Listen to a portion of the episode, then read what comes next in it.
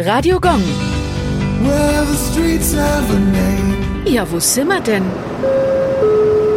Pestalozzi-Straße, Nürnberg. Die in Gostenhof gelegene Straße ist nach dem Jugendpädagogen Johann Heinrich Pestalozzi benannt. Beeinflusst wurde er besonders von den Philosophen Jean-Jacques Rousseau und Johann Gottfried Herder. Viele seiner Grundideen, wie etwa der Verzicht auf Noten und Zeugnisse, finden sich in der modernen Pädagogik und Sozialpädagogik wieder. Der Grundsatz von Pestalozzis Pädagogik besteht darin, durch ein Fundament an Elementarbildung den Menschen zu befähigen, sich selbst zu helfen. Radio Gong. Well,